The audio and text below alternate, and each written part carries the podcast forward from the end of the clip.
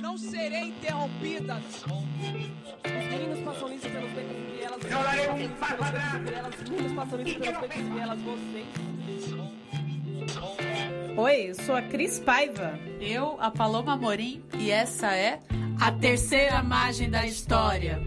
Um podcast sobre cultura, arte, política e sociedade. uma parceria com Ópera Mundi.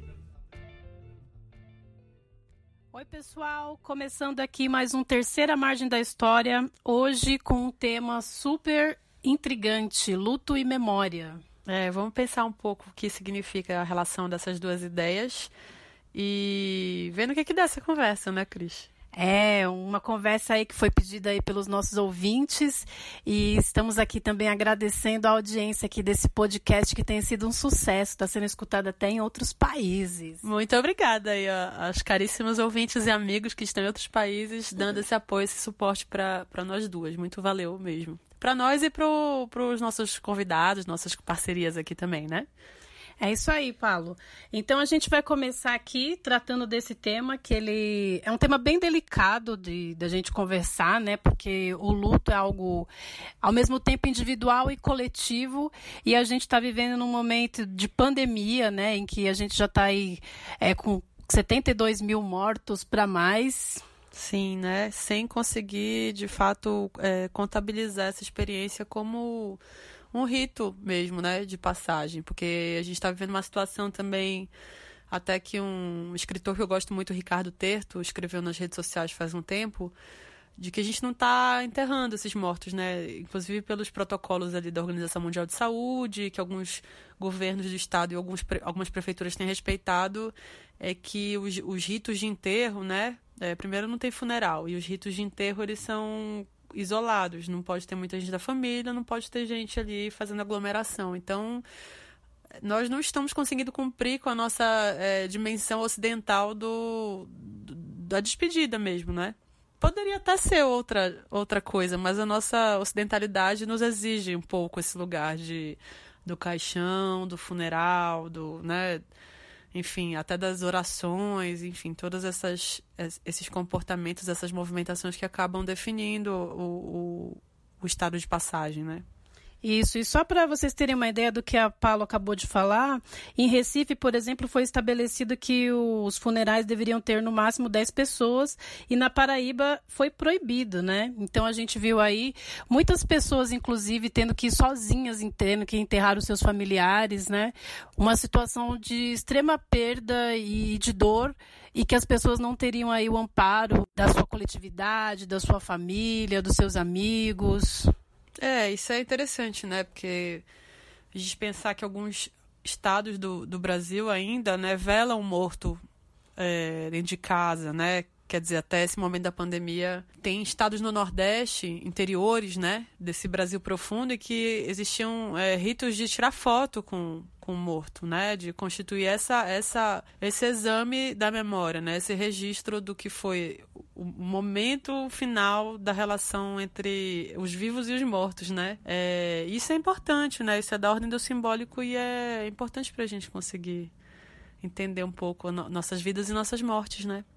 É interessante isso que você falou, porque em casa tinham fotos de tios meus, né, que foram enterrados. Era uma prática, pelo menos na minha família, no Nordeste, de tirar foto dos seus mortos. Eu ficar aí para um outro episódio para falar sobre isso, que não é não apenas no, no Brasil, né?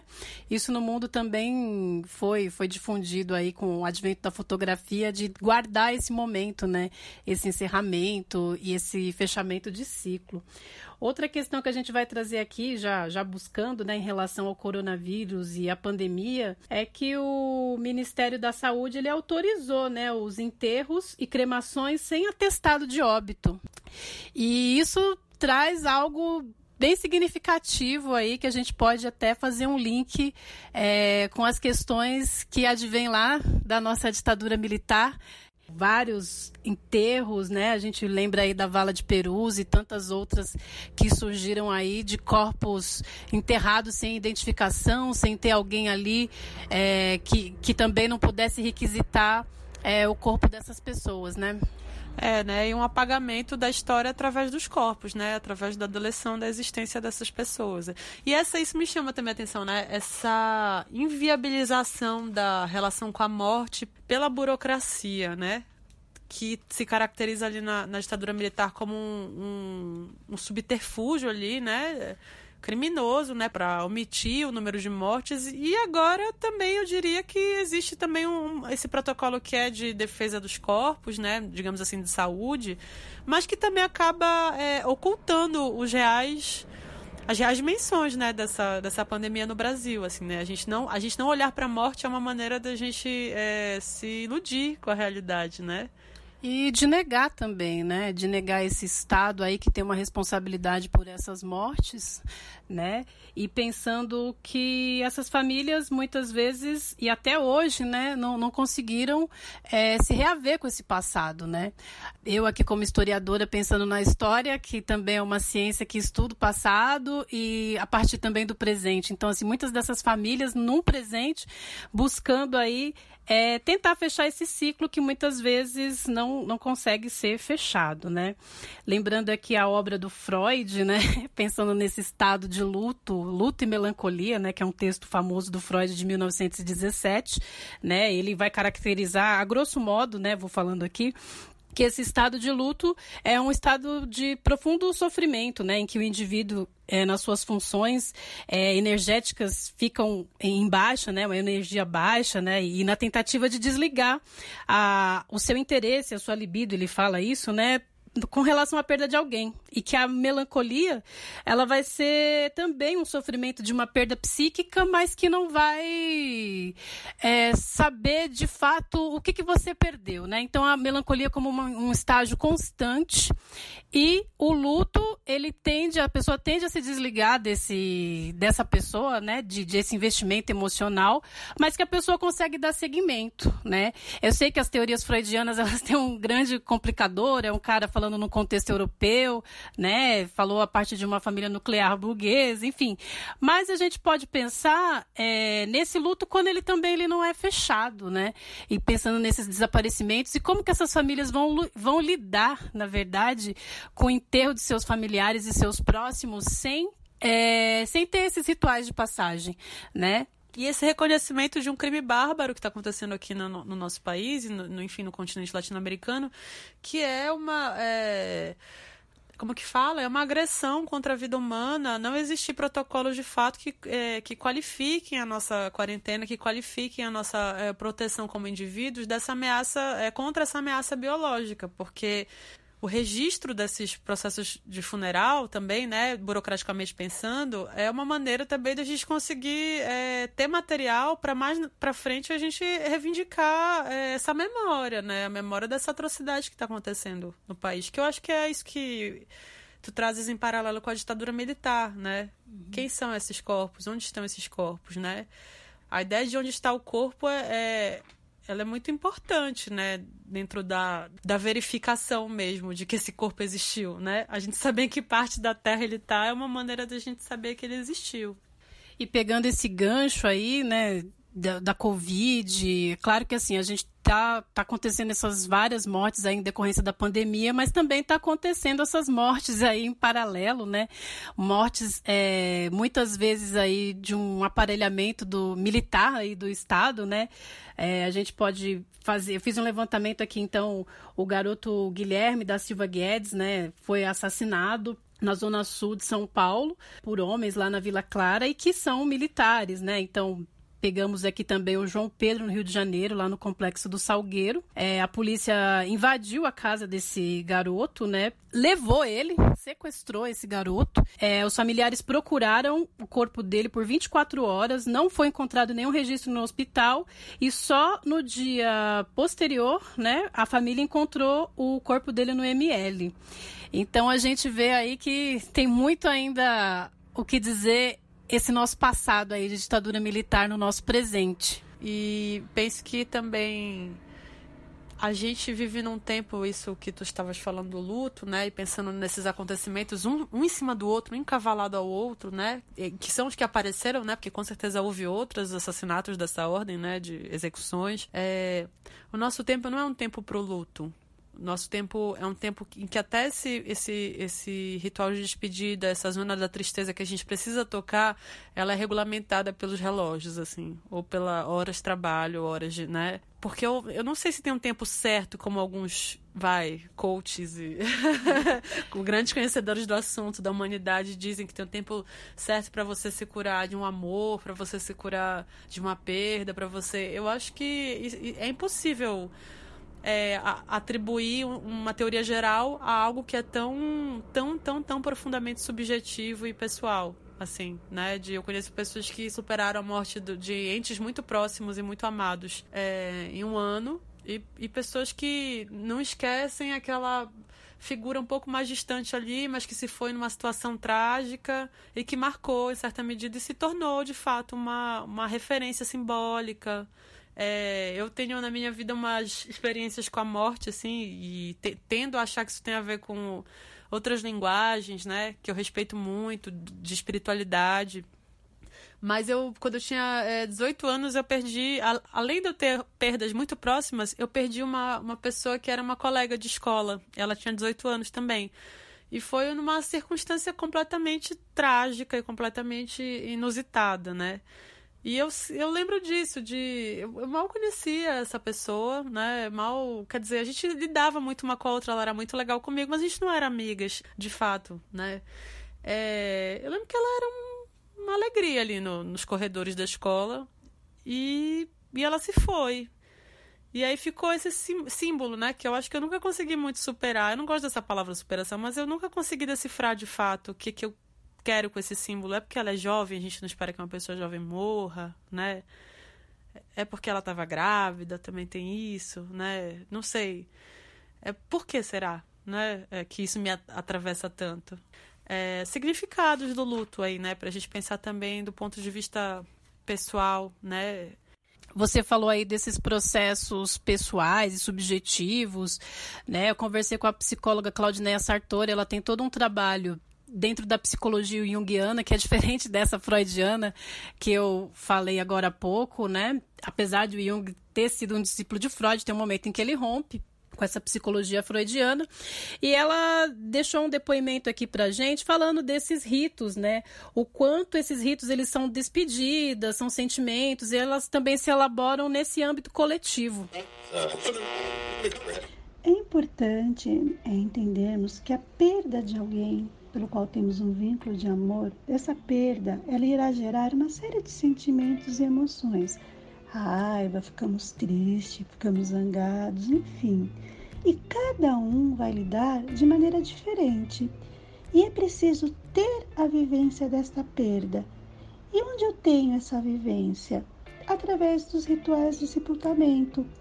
Né? É, eles são importantes porque eles possibilitam a troca de afetos, onde os amigos vêm oferecer um abraço, oferecer carinho no momento que eu estou mais fragilizado. A pessoa se permite chorar, é permitido fazer a despedida. É um momento que eu posso expressar a minha religiosidade e isso também me acalenta, isso me conforta. E tudo, esse conjunto de, de ações é fundamental para a gente compreender e elaborar esta perda, viver este luto. O luto por si só já é muito difícil, mas passar por ele faz com que podemos acalmar o nosso coração frente a essa saudade, frente a essa finitude. E no contexto do tema de hoje, neste cenário onde não é permitido fazer esse ritual viver essa despedida, receber esse acolhimento, temos a sensação que o ciclo não foi fechado e aquelas emoções e sentimentos gerados pelas perdas vêm e voltam a todo momento. E aí o luto que já é muito difícil pode ficar mais complicado ainda. É como se não pudéssemos cicatrizar a ferida que foi gerada pela perda. Aí na fala dela a gente vai perceber dessa dificuldade é, que a gente tem vivido atualmente em relação à pandemia, é, de quando também não é possível a gente elaborar esse luto né? Então, você tem um parente, uma avó, um tio, um irmão, uma mãe, e você não poder se despedir muitas vezes dele. Assim como essas crianças aí que foram assassinadas também, muitas vezes elas não, não conseguem se despedir é, por conta de ter medo, muitas vezes, de não ir adiante com processos contra o Estado e de não dar seguimento. É, um dos casos também que tem abalado aí a nossa sociedade é o caso do menino Miguel, né?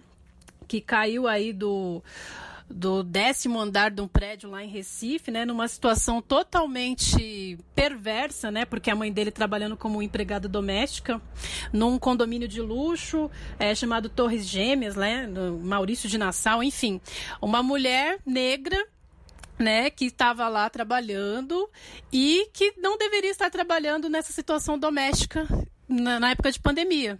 E o menino praticamente foi deixado sozinho, né, pela responsável que estava ali com ele, que é a Sari Corte Real. E como é que essa mãe vai dar seguimento, né, a esse processo com pessoas poderosas ligadas à política, né?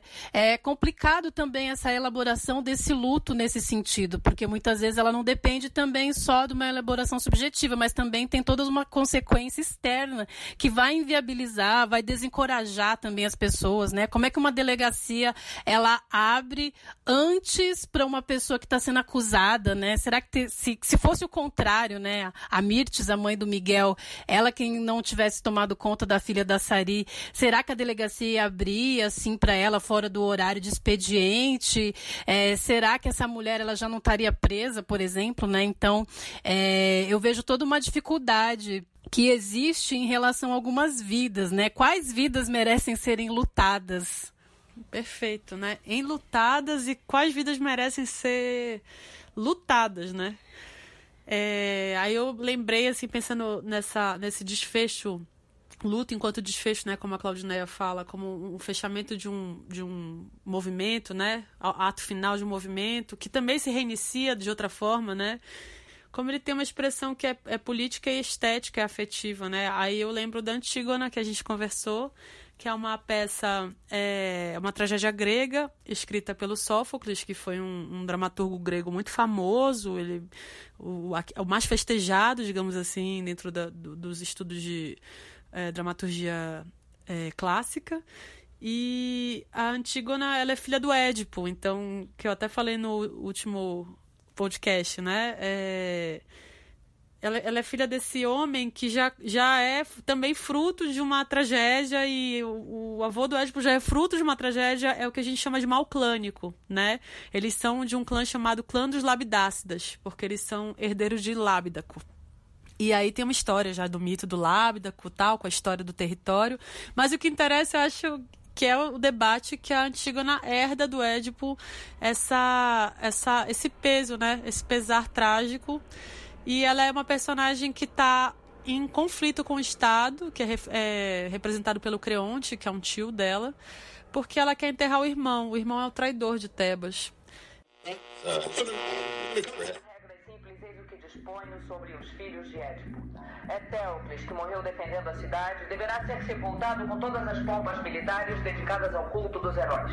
Mas seu irmão Polinices, amigo do inimigo que nos atacava, Polinices, que voltou do exílio jurando destruir a ferro e fogo a terra onde nascera, esse ficará como os que lutavam a seu lado, cara ao sol, sem sepultura. Ninguém poderá enterrá-lo, velar-lhe o corpo, chorar por ele e prestar-lhe, enfim, qualquer atenção póstuma. Que fique exposto à voracidade dos cães e dos abutres se é que esses quererão se alimentar em sua carcaça odienta.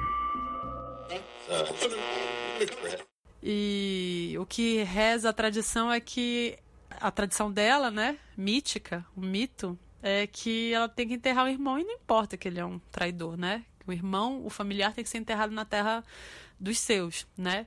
E já o Creonte vai dizer não, vai se, a, vai se a, atrelar ao discurso político, ao discurso de uma ética já mundana, né? Do Estado de Direito. Não, esse homem traiu Tebas, então ele não pode ser enterrado aqui, ele não pode ser, é, como que fala, festejado aqui como um cidadão tebano. E aí a peça inteira é esse conflito é, agonizante, né? É, entre o Estado e essa mulher, né? E essa mulher que representa, digamos assim, a tradição é, do mito. E aí, quando eu vejo. Eu vou fazer uma associação que não é minha, eu já vi até espetáculos teatrais que falam sobre isso, né? A, a dor da, da, perda dessas mães. Tem um movimento aqui é, brasileiro que já é antigo, que é o movimento Mães de Maio, né? Que fala sobre essa questão do luto à luta, e que vai é, discutir exatamente isso, né? Também como a, a, existe uma espécie de antígona em todas essas mulheres na medida em que elas trazem em si uma carga que é mítica, ancestral, que é a carga da negritude, que é a carga da pobreza, é, que é a carga da exploração, que é a carga do machismo, né? De todas essas forças que são forças aparentemente, é, digamos assim, é, de ordem sobrenatural, porque às vezes a gente fala que é, é, normal, né, que é assim mesmo, que a vida é assim, e que acaba é, incidindo sobre esses corpos, né? E elas se colocam contra o Estado, que é que seria essa expressão do normal, do, do né, daquilo que é oficial, mas que não consegue cumprir essa, essa função que é a função de, de, enfim, de garantir a dignidade da vida humana, né? De todas as vidas humanas, né? E morrer com dignidade é uma forma de, de também ser digno em vida, né, enquanto vida humana, né? Bom, Paulo, você falou aí dessa questão da né, e também dessa precariedade aí em que vivem essas mulheres, as mães de maio, e que como elas vão reivindicar né, essa morte, né? Eu lembrei aqui também é, de um filme chamado Alto de Resistência, que eu recomendo também, que vai falar aí também sobre a luta dessas mulheres pretas né, e que vão reivindicar é, a morte de seus filhos, né? Lembrando que o auto de resistência é todo um dispositivo jurídico aí acionado é, em mortes aí muitas vezes violentas envolvendo a polícia militar. E aí quando você vai buscar lá o processo, está escrito auto de resistência, né? Então que a pessoa ela teve uma resistência. Agora o muito curioso que esse filme mostra é que a maioria desses assassinatos é, é dito como auto de resistência, né? Então todos os processos, crimes são todos muito semelhantes. Esse filme ele pega isso, né? A semelhança de várias situações muito diferentes em que há a, a mesma causa mortes para questões muito diversas. E aí o quanto que essas mães aí elas estão reivindicando, não, os meus filhos não reagiram, foram plantadas armas é, em situações aí é, garotos que não teriam nem dinheiro para ter uma arma, né, é, são acusados de revidarem com tiros a polícia. E é muito importante o papel dessas mães é, na presunção de inocência aí de seus filhos e também de uma reivindicação dos seus corpos aí de uma maneira simbólica, né, nesse sentido de poder enlutá-los com dignidade. E aí eu também lembrei do filme do Patrício Guzmão, Nostalgia da Luz, né, fazendo um paralelo aí né, com a história também, é, em que mães estão é, procurando os corpos de seus filhos, né, em meio ao deserto do Atacama, né, lembrando que a ditadura do Pinochet, assim como no Brasil, foi uma das mais duras e perversas, e que o desaparecimento, né, de, de líderes políticos e militantes foi algo aí também para fazer com que essas pessoas fossem desencorajados né, de suas lutas, de suas ideologias. E essas mães, mostra-se no filme, é, bravamente o quanto ao longo de anos elas vão ao deserto e fazem escavações é, com as mãos mesmo, com pás pequenas, e foram procurar, acharam é, restos mortais de seus familiares, umas encontraram, outras não, mas nessa persistência, né, apesar do tempo, apesar de ter passado muito, muito tempo em relação a isso, elas vão lá, não desistem e querem enterrar é, com dignidade os restos mortais de seus familiares. Esse filme é a, a menina dos olhos, né? A minha, pelo menos, é... sou apaixonada, né? Por outro lado, ele faz também a busca pelos é, corpos celestes, né? Então são os corpos da terra, do deserto, e são os corpos celestes também, porque no deserto do Atacama estão esses é, é, grandíssimos, é, maravilhosos é, telescópios, né? São os maiores telescópios, eu acho, do, do mundo. É, no Chile é um dos lugares aqui na América Latina onde melhor dá para se observar o céu. Então foram instalados justamente no deserto do Atacama esses observatórios. Incrível. E aí ele vai discutir sobre os corpos celestes, além dos corpos humanos, e fazendo uma analogia é, capital entre a existência desses militantes políticos e a existência das estrelas. assim, é a metáfora das metáforas, né? Então, tem um, em determinado momento do filme tem um astrofísico ali que fala assim, eu acho que a busca dessas mães, dessas mulheres que são parentes de desaparecidos é igual a minha busca. A diferença é que eu consigo dormir todas as noites. Né? Essa é uma frase é, super interessante e, de certa maneira, o Patrício Guzmão consegue é, trazer a história do Chile para um movimento de contemporaneidade também, que é o máximo do passado com o máximo do futuro, não é nem o presente, né? A ideia da, do, do espaço é um espaço, é uma ideia muito do futuro, né? É, e ao mesmo tempo que ele também faz essa analogia com o historiador, né? Tem um historiador, é, ele faz essa, também essa analogia aí, né? Nós, historiadores, a gente vai em busca de vestígios do passado. Muitas vezes a gente vai encontrar coisas, muitas vezes não, assim como os astrônomos, eles vão em busca de novas estrelas, né? Então, cada um aí na sua busca, né? E lembrando que também quando a gente vê coisas do espaço e ele comenta lá, né? A gente, na verdade, a gente vê uma estrela, a gente já tá vendo o brilho daquela estrela que já passou, na verdade, né? Embora seja do futuro, o astrônomo também, ele é um buscador aí do passado. passado. Incrível, isso é belíssimo, né? E aí esse aspecto também simbólico, eu acho que ele é fundamental para o pro processo do luto, né? É, de tentativa de ressignificação ou, ou re reconfiguração dos sentidos ali dessa perda, né? E dessas ausências. A, a, gente conversou também com a Maria Fernanda Batalha, que é a Mafê. Ela é atriz, ela é dramaturga, ela é uma, enfim, uma pesquisadora dos astros também, né? Que tem uma, uma interação forte com essa questão da, da química astrológica e esses é, discursos das estrelas. E ela respondeu pra gente uh, os sentidos desse luto, né? Que ela já viveu e como que ela percebe as possíveis metáforas disso. Eu acredito, em primeiro lugar, que a gente é uma sociedade que lida muito mal com a morte, né? Em consequência com o luto. Digo a gente falando de uma. pensando no nosso nossa sociedade ocidental, né? E quando a gente passa por isso, por uma morte muito significativa na vida, eu acho que a gente começa a perceber, né, o quanto que a gente precisa se educar enquanto tá acontecendo o luto, né, que é decorrente dessa dessa grande morte. E aí hoje eu percebo o luto muito fortemente como uma travessia mesmo, né? Talvez uma das maiores travessias que a gente passa em vida. E ela tem para mim a ver algo com é, atravessar a dor, né? É, quando minha mãe morreu, eu, eu, escrevi um texto que tinha uma imagem que eu ficava sentada na frente de um abismo. O único, único caminho para frente era o abismo, né? E, e atrás, eu ficava sentada e atrás as coisas todas iam. É, paravam, o tempo todo parava, as coisas não aconteciam mais. Enquanto eu não seguisse em frente, né? Então, para mim tem a ver com algo com essa imagem, assim, dessa travessia que precisa ser feita. E é um atravessamento da dor, acho, essa travessia. E tem a ver com o deslocamento do tempo também, né? É uma. Acho que é um. O luto é uma, uma combinação de tempo e dor, assim. E não olhando a dor de uma forma maniqueísta, que eu acho que também é um lugar onde a gente cai muito fácil, né? A dor não é uma coisa ruim.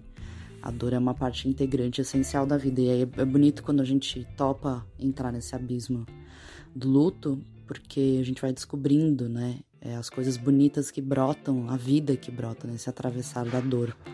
E o quanto o tempo é uma outra coisa, né, que não tem a ver com o tempo dos homens, tem a ver com o tempo do próprio corpo. Então, hoje eu percebo o luto dessa forma e acho que gosto de falar com as pessoas sobre isso sempre para poder para poder transformar um pouco essa ideias, essas ideias um pouco fixas que a gente tem sobre, sobre a morte, né? Sobre quem vai, sobre quem fica. É um pouco isso. E essa imagem do abismo, né, de algo que está diante de si, que é um, um, sem saída, mas que é saída, né? É, ela é forte no que, a, no que a Maria traz, que é essa a sensação de quando a pessoa se vai, né, que existe uma espécie de imobilidade, uma impossibilidade é, da, da, continuidade da existência, né? É...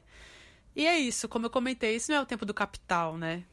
Porque o tempo do capital vai dizer, segunda-feira você tem que trabalhar, né? Não importa que sua mãe não existe mais hoje. A partir de hoje sua mãe não existe mais, né? Não importa.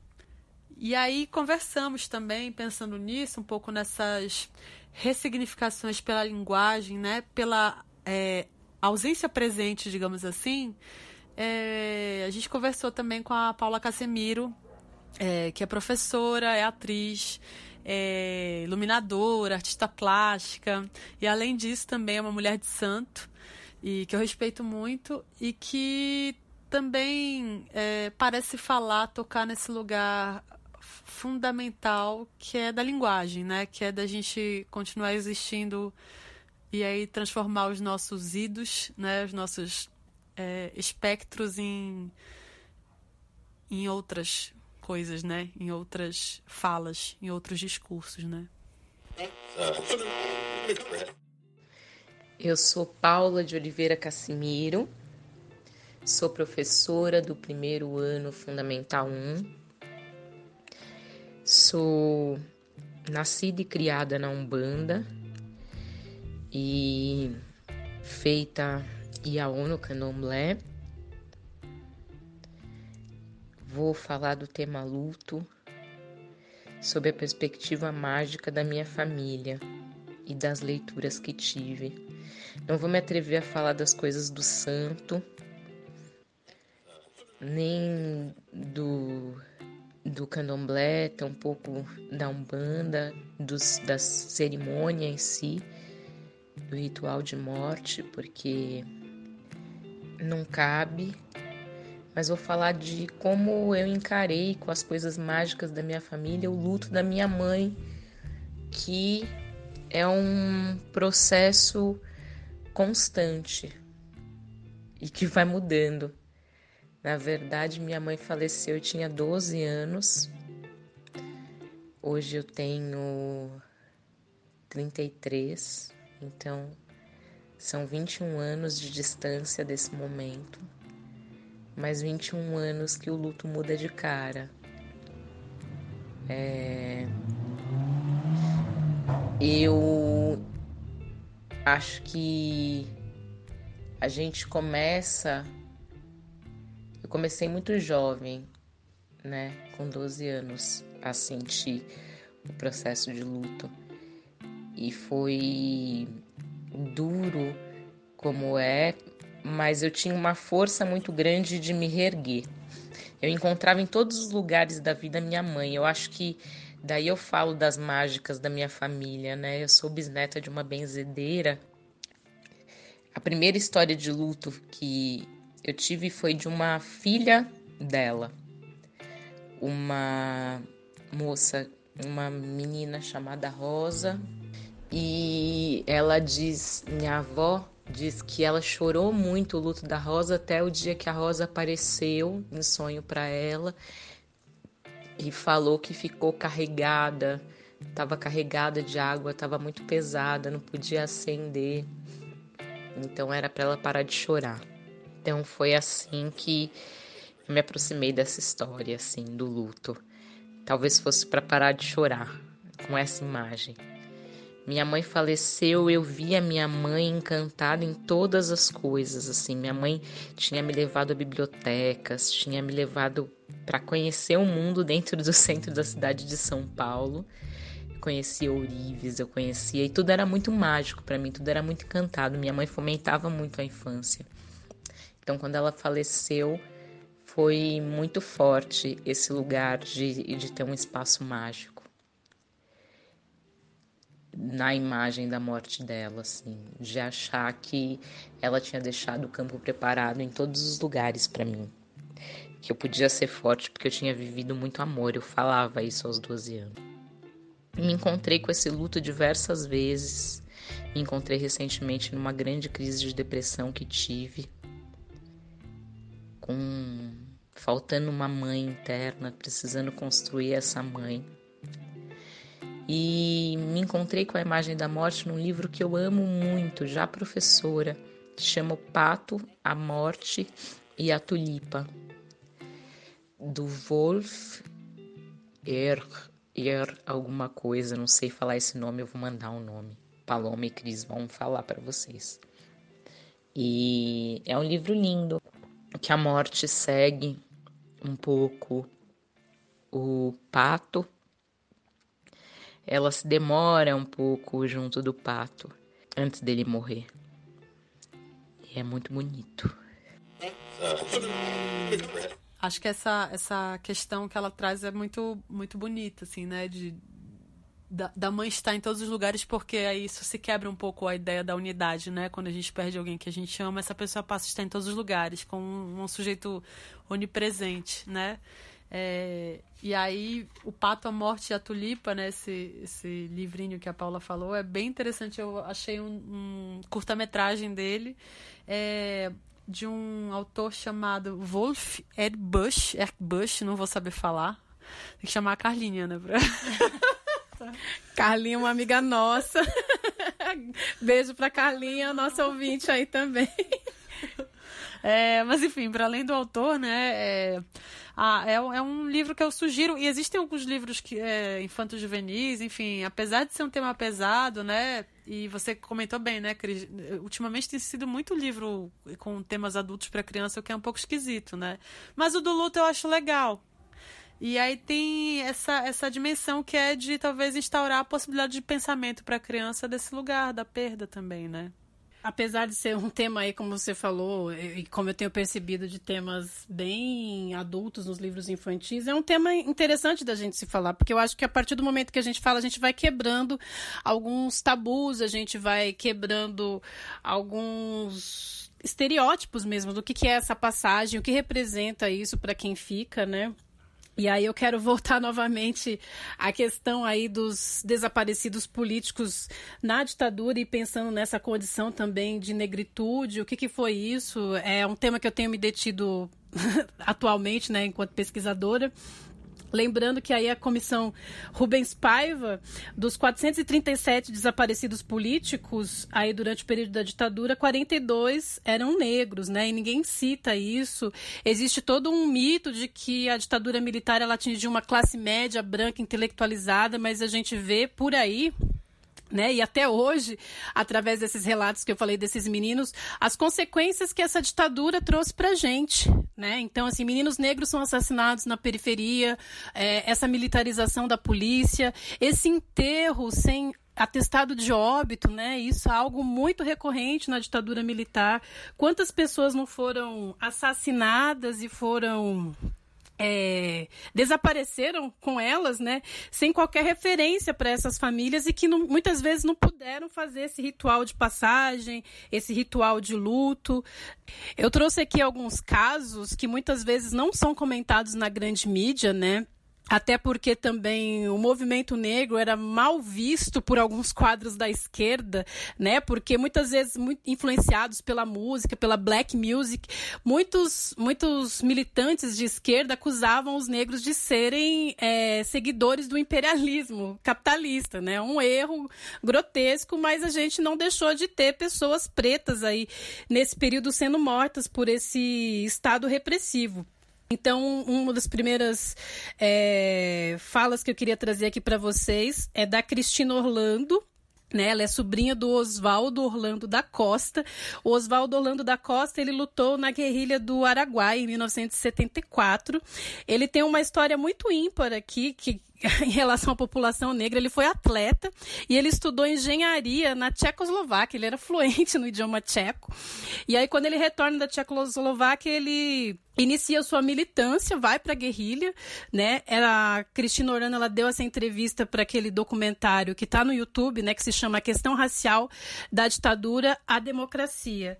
E nessa fala ela diz o quanto é difícil você fazer esse processo de luto se você não tem o corpo ali presente, né? O quanto é dolorido.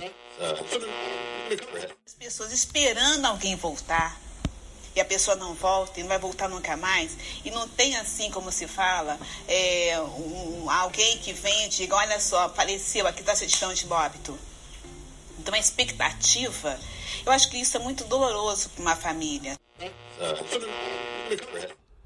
A gente também teve um caso que é muito pouco comentado, que é o Robson da Luz. Ele era um trabalhador negro, morava em Guaianás. Em 1978, ele roubou uma banana no supermercado, foi preso, é, morto e torturado na prisão, né? E a partir da morte do Robson da Luz, assim como do Milton Barbosa, que também era um, um homem negro e operário, começou-se toda uma movimentação e rearticulação do movimento negro unificado, né? Então, aconteceram os, os, as manifestações ali em frente ao Teatro Municipal, que aí vai encabeçar todo um movimento que também vai ter suas raízes e seus braços no movimento negro na Bahia, no Recife também, né?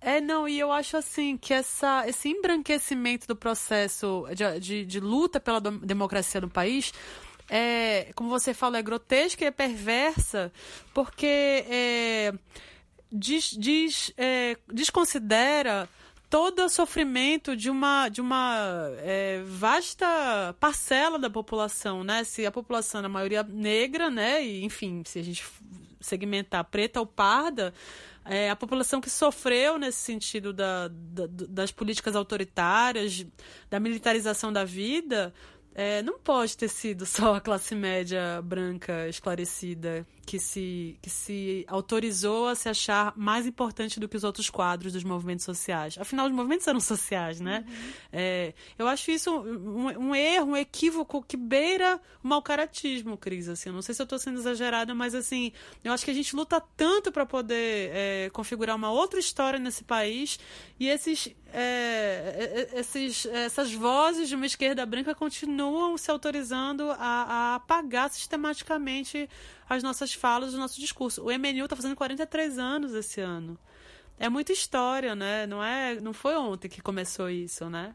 Claro, não, não foi ontem. Eu também quero ressaltar aqui sobre o relatório Figueiredo, né, que são as violências praticadas por latifundiários e funcionários do SPI, que era o Sistema de Proteção Índio, né, é, de, do, das atrocidades que aconteceram durante a ditadura militar. Esse relatório foi escrito pelo Jader de Figueiredo Correia, a pedido do ministro do Interior, que na época era o Afonso Augusto de Albuquerque Lima, né, e, e nesse relatório constam lá essas práticas violentas contra os indígenas, né, esse relatório laboratório, ele acharam que ele estava desaparecido, né, que tinha sido destruído aí junto com outras documentações do, da ditadura militar. Ele foi redescoberto em 2012, né, pelo Marcelo Zelic e que fazia aí também parte da comissão da, da, verdade, né? Lembrando aí que a gente teve também uma comissão da verdade que tentou aí de alguma forma é, trazer à tona esses casos, né? E mas aí também foi uma pesquisa muito extensa para um espaço de tempo muito curto bem complicado porque na verdade acabou se misturando muita coisa e os processos de apagamento na escrita da história acabam levando para esse lado aí que você comentou, Paloma. É, queria também citar aqui um caso muito importante também ao qual eu tenho me debruçado, que é o movimento operário e também a luta do, das pessoas negras contra a ditadura. Quero trazer aqui a fala da Ana Dias, a Ana Dias era esposa do Santo Dias da Silva. Ele foi assassinado em 1979. Ele era operário e membro da Pastoral Operária. E ele foi morto pela polícia militar durante a, a ditadura, quando estava num, num piquete de greve. E aí a Ana ela fala dessa dor do que, que foi esse momento, né? Ela é muito. A gente percebe na fala dela aí o quanto é muito vivo ainda essa morte do, do Santo Dias, é, ela conseguiu fazer o ritual né, do, do, enterro, era um momento de ditadura, as pessoas ali muito tensionadas, o Dom Evaristo Arnes esteve presente, então assim, não podia estar na rua, aglomerações, pessoas, e as pessoas, é uma espécie de antígona da modernidade, né, estavam lá fazendo o seu ritual junto com ela, mas mesmo assim, por conta dessa injustiça, né? Logo depois, é, os assassinos do, do Santo Dias foram liberados, né? E não houve uma punição. Então, também quando nos casos em que não há punição, né, mesmo que você tenha o corpo, é complicado, né, fazer essa justiça e fechar esse ciclo de luto, de enlutamento, que é algo que é bem devastador. Foi um dia que para mim está presente como se fosse hoje. Dia 30 de outubro, no dia 29, foi que decretaram a greve dos metalúrgicos São Paulo. E no dia 30 de outubro, às 14h30, em frente à fábrica Silvânia, em Santa Amaro, na Avenida Sabará, uma travessa, é, a Santo Dias estava no piquete. Para mim, eu acho que eu vivi assim o um momento de fé, um momento de esperança e um momento de dor, né? De repente a pessoa acreditava que era a Ana que ia subir, ia gritava e falava, mas não, e a hora que estava nas quatro paredes, que os filhos choravam sozinhos, que o santo não ia voltar mais. Então teve um momento assim que eu acho que foi Você muito ficou, difícil. Você perdeu a esperança? Eu perdi. Os mesmos que estavam lá no pronto-socorro eram os mesmos policiais que estavam lá na mesa no julgamento. Então, os mesmos que condenaram, que mataram e os mesmos que absolveram. Então, não esperavam nada desse julgamento. Mas uma coisa foi provada, né? Que era uma ditadura Sim. e que a repressão ainda estava lá. E que nós tínhamos que continuar a luta e a organização. E é o que diziam. Santo, a luta continua. E hoje a gente ainda diz: a luta continua. E para fechar aí, falando que a gente também teve alguns processos que foram interessantes ao longo desses anos 2000, né? Na época aí do governo Lula, Dilma, a gente teve alguns avanços. É claro que assim, teve também desde o início lá do, do FHC, algumas conquistas, né? Por exemplo, a formação da Comissão dos Mortos e Desaparecidos Políticos, né? Ele foi criado lá na época do, do FHC e infelizmente, recentemente, né? A gente teve aí um texto que instaurou um novo regime com relação às mortes né, desses é, desaparecidos políticos e a busca de seus corpos. Né? Então, a Eugênia Gonzaga, né, que ela era é, ex-presidente dessa comissão, ela falou num texto que está lá no G1, vocês podem procurar, que esse novo texto, né, em relação à, à comissão de mortes desaparecidos políticos, né, é, representa o fim das, das, atividades desse núcleo aí, né? Porque assim, agora a busca por corpos de desaparecidos políticos, ela vai ser feita somente mediante o requerimento das famílias, né? Enquanto é um dever do Estado fazer isso, né? E também vai revogar algumas resoluções aí é, sem total reparação do Estado em relação a essas famílias, né? Voltando lá, lembrando que na época do, da Dilma Rousseff, a gente teve, inclusive, é, a criação de uma clínica do testemunho, que foi algo muito importante, né? Foi um projeto aí que teve ações como atendimentos individualizados, é, atendimentos em grupos terapêuticos, atividades públicas e coletivas, palestras e oficinas que também pudessem, de alguma forma, dar conta aí desse luto e essa reparação. É, e para finalizar, eu queria falar da, da Comissão da Verdade, que na verdade foi todo esse alarde que a gente teve aí né? No final de 2014, a gente teve sessões públicas, a gente teve entrega de relatórios preliminares, mas que na realidade a gente viu como que a história é um campo de forças e que teve muitas negociações e que famílias não conseguiram resolver é, essas questões de luto, né, e de justiça também. Porque talvez a gente nesse país não tenha fechado, como a Claudineia falou no começo, a gente não tenha feito o ritual de sepultamento dessa ditadura, né? Se a gente pensar um pouco em como ainda a militarização da vida existe, sobretudo nas periferias, né? Nas regiões não centrais ou nas regiões centrais pauperizadas, é, a militarização ainda está aí existindo e bastante sobre a classe trabalhadora, né? Não sobre só a classe média branca uspiana, mas estou sendo muito irônica agora, né? Mas a gente pode ir até mais longe, né? Tem a ditadura militar, que é uma chaga ainda aberta na nossa sociedade, tem a escravidão, que foram 300 anos aí na nossa sociedade. A gente não conseguiu resolver e solucionar nem metade e, e nem um terço daquilo que a gente se propôs no pós-abolição. E aí chega uma ditadura que vem frear vários processos libertários, sociais, econômicos. E agora uma pandemia que freia, talvez, digamos assim, em mais um movimento histórico, né? Vem frear alguns avanços nesse sentido da história mesmo, né? É, a pandemia enquanto uma consequência aí, né? Mas também lembrando que tem todo um governo gerindo isso, né? Um governo que já há muito tempo não olha para os espaços públicos, não olha para o SUS, não olha para o atendimento de famílias, não olha para todo um contingente que aí já estava e que só se agravou, né? Então a gente pode dizer sim que é um estado genocida. Sim, sim. É, bom, gente, a gente vai é, finalizando aqui. Muita coisa para pensar nesse tema, né? Luto. Escrevam pra gente nós temos um e-mail, que é terceira margem da história, gmail.com. O Twitter também tá lá online, que é terceira margem 2. E o Instagram é terceira margem da história, onde a gente está postando as artes e também os episódios, né, Cris? Isso. Paulo, o que, que você vai indicar aí para os nossos ouvintes hoje? Bom, eu vou indicar aqui mais um livro infanto-juvenil, aproveitando aí a fala da Paulinha, que chama Meu Amigo Pintor, da Lígia Bojunga Nunes. E é um livro sobre morte, sobre perda de um menino de 12 anos, o Cláudio, que jogava gamão com um amigo pintor que morava no andar de cima. E aí um dia o amigo pintor morre e o Cláudio vai aprendendo através da metáfora das cores do, dos quadros desse amigo pintor é, a lidar com o luto dele, né? E com a melancolia dele. Bom, eu vou indicar aqui o livro da Judith Butler, que se chama Quadros de Guerra, Quando a Vida é Passível de Luto, né? Que é da civilização brasileira. É um livro muito interessante em que vocês podem ler a respeito de quais vidas, né, merecem ser aí lutadas.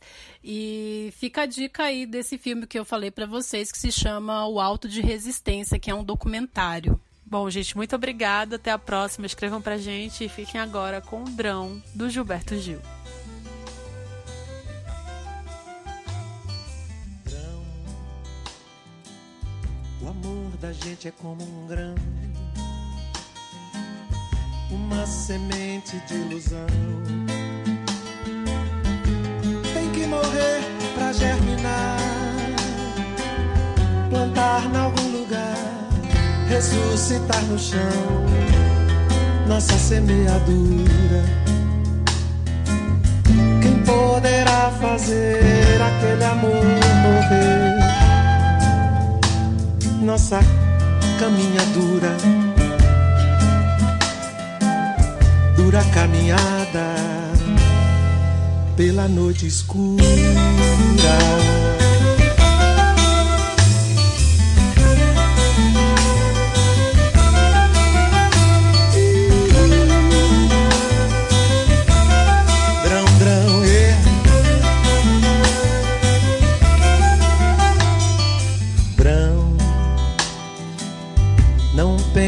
Na separação. Não despedace o coração. O verdadeiro amor é vão. Estende-se infinito, imenso monolito, nossa arquitetura. Quem poderá fazer aquele amor? nossa caminhadura. Tatame pela vida.